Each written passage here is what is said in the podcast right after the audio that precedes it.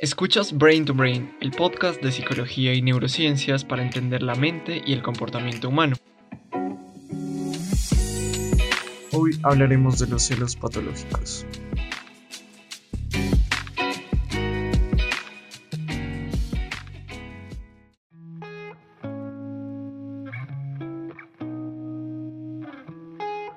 Hola, bienvenidos y bienvenidas a un nuevo episodio de Brain to Brain. Yo soy Víctor y el tema de esta semana son los celos patológicos.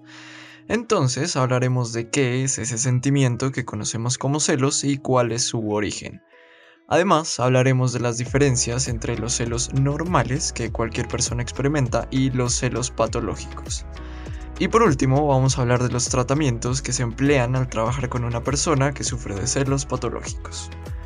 Las fuentes de donde se extrajo la información de este episodio están en la descripción, en donde también puedes encontrar los enlaces a las páginas de Instagram y de Facebook de Brain to Brain, en las que se publica mucha más información relacionada con la psicología y por donde me encantaría que me escribieras todas tus preguntas, comentarios o sugerencias.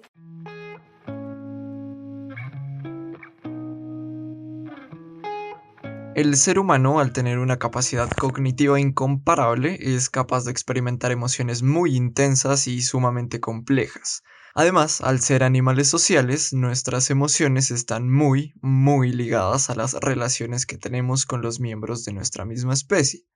Así, nuestra naturaleza, para bien o para mal, da origen a este sentimiento que conocemos como celos.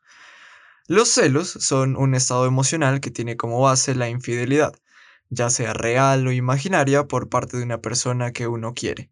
Durante los episodios de celos se experimentan sensaciones como miedo intenso a perder la pareja o a quedarse solo, incertidumbre, vergüenza y humillación, sensaciones que claramente generan un malestar sobrecogedor.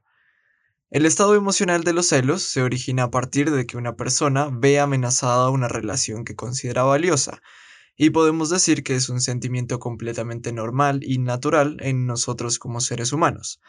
Pero este sentimiento puede llegar al extremo, los llamados celos patológicos, en los que los celos resultan disfuncionales e incapacitantes. Vamos a ver las diferencias entre los celos normales y los celos patológicos.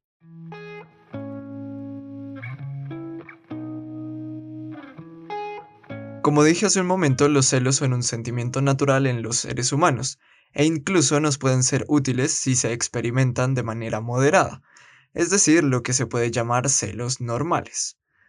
Este estado emocional moderado nos puede resultar útil para demostrar nuestra preocupación, interés e incluso amor hacia nuestra pareja. Es más, los celos pueden ser una adaptación evolutiva que nos permite conservar la estabilidad de un núcleo familiar para crear un ambiente propicio para la crianza de los niños y favorecer su desarrollo, lo que sería una clara ventaja para nuestra especie. En contraste, los celos patológicos no nos traen ninguna ventaja, sino que nos presentan muchos inconvenientes. Lo que se destaca en los celos patológicos es que no existe una causa real que los desencadene, y la experiencia emocional es desbordada y con una intensidad desproporcionada. Aparte de esto, las personas con celos patológicos tienen conductas casi compulsivas de verificación, en las que se aseguran de que su pareja no les sea infiel. Muchas veces, detrás de la experiencia de estos celos patológicos está una fuerte dependencia e inestabilidad emocional, sumadas a la creencia errónea de que el amor es equivalente a ser dueño de la otra persona. Por estas razones, los celos son considerados patológicos, ya que se genera un malestar insoportable, causa reacciones irracionales e interfieren en la vida cotidiana de quienes lo sufren. Así, las personas con celos patológicos tienen problemas como mayor riesgo de padecer depresión, baja autoestima y sentimientos de inferioridad, son altamente impulsivos, tienen problemas al mantener y construir relaciones afectivas y son más propensos a la dependencia a sustancias psicoactivas, en especial el abuso de bebidas alcohólicas. Además, los celos patológicos son un problema que deteriora de manera grave una relación afectiva, e incluso los celos patológicos están asociados a episodios de violencia intrafamiliar.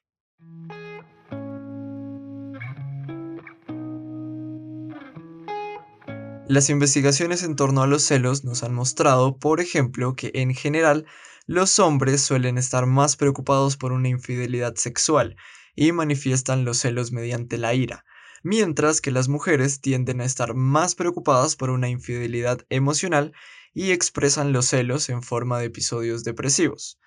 Igualmente se ha encontrado que los casos de celos patológicos son más frecuentes en relaciones sentimentales de larga duración, en las que la intensidad de los celos va incrementando con el tiempo hasta convertirse en algo completamente disfuncional.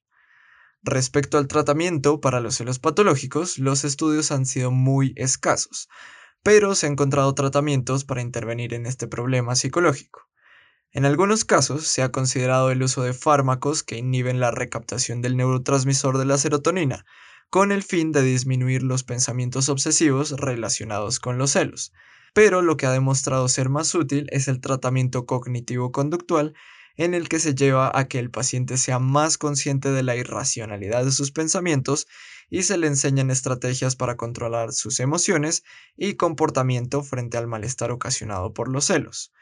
Asimismo, en este tratamiento se utiliza la exposición y prevención de respuesta, es decir, se expone a una persona a las ideas relacionadas con los celos y al malestar consecuente, mientras evita una respuesta compulsiva. Un ejemplo de esto sería evitar que el paciente compruebe la supuesta infidelidad de su pareja mientras se lo expone sistemáticamente a la idea mi esposa está con otro hombre mientras yo estoy en el trabajo.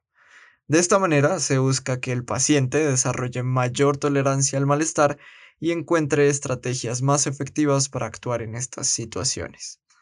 Adicionalmente, en muchos casos es importante que la pareja del paciente también sea involucrada en el proceso.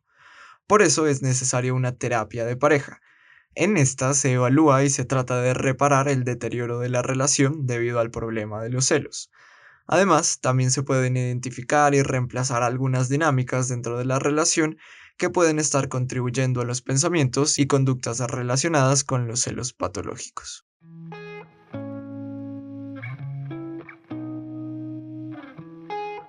En este episodio hablamos de la definición y el origen del sentimiento de los celos.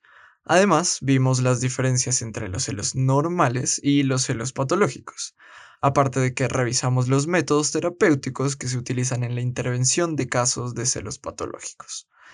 Espero que te haya gustado el episodio y ahora entiendas mucho mejor esta respuesta emocional que quizás todos llegamos a experimentar en algún momento de nuestras vidas.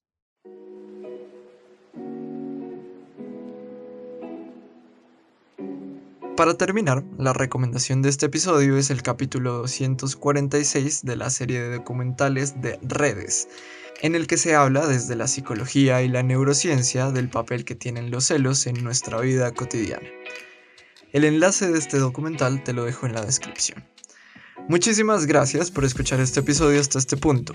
Si te gusta el contenido de este podcast, por favor compártelo. Y si tienes cualquier pregunta, comentario o sugerencia para temas de próximos episodios, me gustaría mucho que me escribieras por las redes sociales que encuentras en la descripción del episodio. Esto es todo por ahora, hasta la próxima.